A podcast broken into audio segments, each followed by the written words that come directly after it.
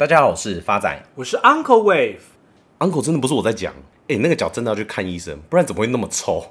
我还记得那时候在两千年跟你去西班牙出国颁奖，不幸的跟你同一间房间，那个鞋子一脱，饭店整个警报器都在响，整个饭店的中央空调都弥漫着你的脚臭味，这股恶臭还害我们差点被当地的警方逮捕，以为我们携带什么违禁品进饭店。发仔，我们之前不都讲好了，不能人身攻击，脚臭又不是我愿意的。用讲的听众朋友可能还不知道发仔的感受。发展用两句话来形容这个脚有多臭。每次跟 Uncle 录音，他还没到，我就知道他要来了。录音结束，他走了，我却以为他还在。这个味道就是这么可怕，就像现在的股市一样，大家在这个时间点以为牛市结束了，殊不知行情还在。现在所有投资人都想知道，台股还会跌吗？何时反弹？熊市到底真的结束了没？熊市的定义就是从最高点下跌超过二十个 percent，就算落入熊市的范围。像以美股 S&P 五百为例，在今年的一月三号达到最高点四千七百九十六点，之后在六月十三号正式跌入熊市。台股则是在一月五号创下新高一万八千六百一十九点，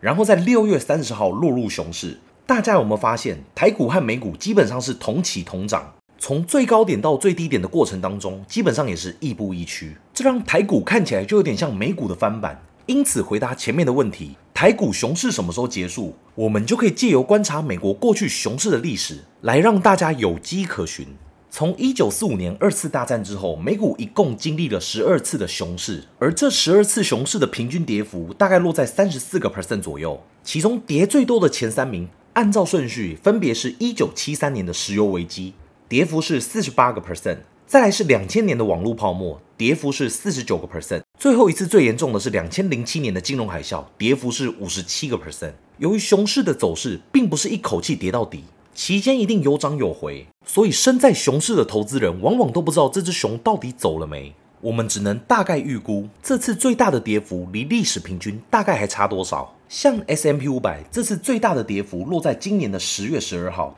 跌幅将近二十五个 percent。而台股这次最大的跌幅大概是三十一个 percent，发生在十月二十五号。我们从这边就可以知道，现在美股最大的跌幅距离熊市的历史平均差大概九个 percent 左右，而台股只差二点六个 percent。回顾历史，一九九零年台股曾经创下一二六八二的最高点，该纪录足足保持了三十年才被向上突破。而台股今年跌入熊市后，大盘指数曾经在十月二十五号向下跌破这个价位。这就是为什么当时台股一见到万二的时候，Uncle 不断地提醒大家，低点要来了，就是这个原因。接下来下一个大家想知道的问题，就是熊市到底会跌多久？过去十一次熊市平均修正的天数大概是三百八十八天，而这一次的熊市已经历经了三百二十五天，截至到十一月二十五号为止，还差六十三天就到平均天数。这波台股落底的时间点，很有可能是在二零二三年的一月二十七号，农历春节的这段期间。从统计来看，从最高点到最低点拖得最长时间的熊市是两千年的网络泡沫。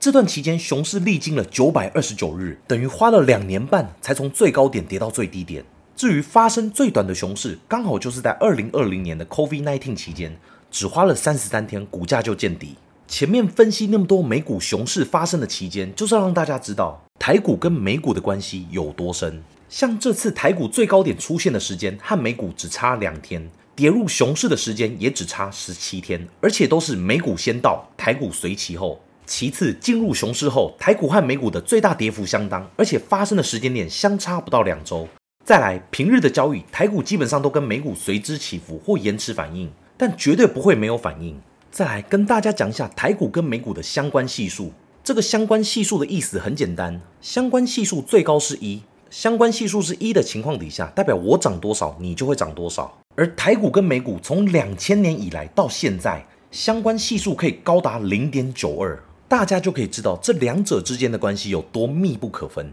而且这种现象从来没有发生在其他国家的股市上面。如果用例子来比喻，就有点像主人遛狗的概念，狗不管再怎么跑，最后都因为绳子的关系，不得不回到主人旁边。而狗跟主人的方向必定是一致的。那 Uncle 问题来了。今天主人都已经从熊市离开，准备迈入山头。那么什么类型的狗才有机会跟上主人的脚步呢？身为爱狗人士的 Uncle，今天要跟大家分享的犬种正是吉娃娃。吉娃娃，吉娃娃号称全球最小且最具攻击性的犬种。而这样的特性恰好与半导体供应链的软板族群相似。哎，Uncle 等等，你是不是在胡诌啊？我怎么搞不清楚这两者之间的关系？来，发仔，你看，我手上拿着窄板的黑色晶片，你远一点眯着眼睛看，是不是有点像吉娃娃？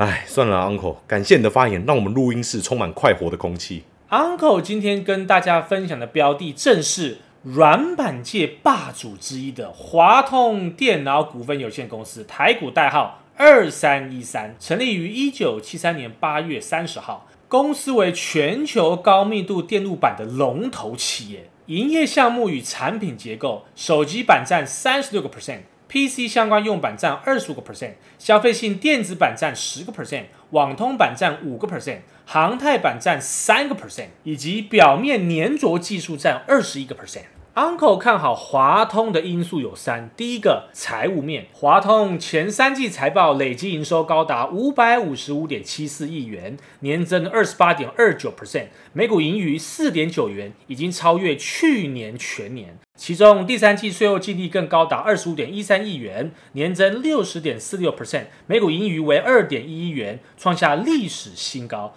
华通指出，下半年全球电子制造业逐渐走出疫情、零组件长短料、能耗双控等不利因素的阴霾。随着第三季进入传统旺季，美系客户手机、笔电、平板、穿戴式装置等新产品进入量产，且公司手中掌握低轨卫星大单持续稳定出货。七月起产能利用率已经逐步爬升到八十到九十个 percent 以上。自八月起，单月营收已经连续三个月创历史新高。第四季营运可望维持在高档。Uncle 看好第二个因素为基本面。法人指出，华通除了在既有消费性电子产品具有全球竞争力之外，受惠卫星通讯正蓬勃发展，华通凭借着技术以及经验的优势，已成为 SpaceX 的主要供应商，也成为其他低轨卫星业者寻求合作的首选。明年贡献可望随着市场需求更进一步放大。法人也认为，在今年全球手机、笔电、平板电脑等消费性电子市场产品库存过高、销售减缓的情况下，华通第三季还能缴出优于预期的好成绩，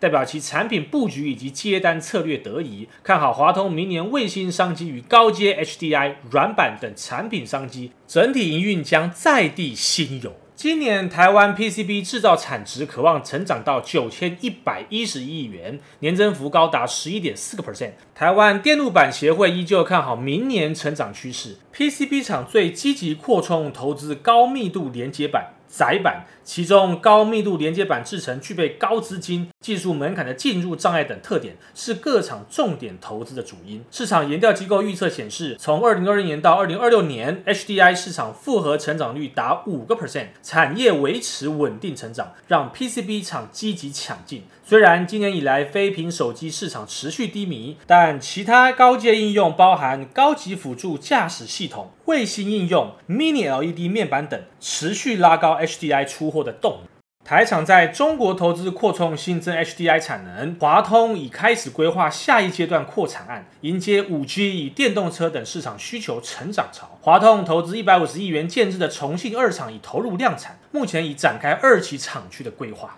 近期研调机构 NT Information 调查的最新 PCB 制造商排行报告显示，二零二一年全球电路板产值约为八百七十亿美元，营业额超过一亿美元的电路板制造商共一百四十六家。以营收来看，台商依旧以三十二点八个 percent 市占稳居全球第一。观察前二十五大电路板制造商，华通为高密度电路板的首位。据统计，二零二一年载板产值为一百五十六亿美金。占全球电路板的十七点九个 percent。虽然在全球系统性缺晶片，ABF 载板面积层数放大的需求带动下，窄板今年仍供不应求。NT Information 指出，二零二一年另一个亮点是全球车用电路板的持续成长。虽然去年受晶片短缺及风控、塞港等不利因素影响，但整体汽车销售为八千三百万辆，较二零二零年的七千八百万辆小幅成长，电动车销售量更是翻倍，从二零二零年的三百万辆增加到二零二一年的六百五十万辆，其中所用的电路板更是传统燃油车的三倍，加上铜铝基板的价格上涨，使得电路板制造商得以调涨售价。在先进技术的加持下，预期车用电路板将会持续蓬勃成长，并为产业带来另一波商机。值得一提的是，卫星通讯网络被视为偏向、农村及航空移动载具的重要通讯方案。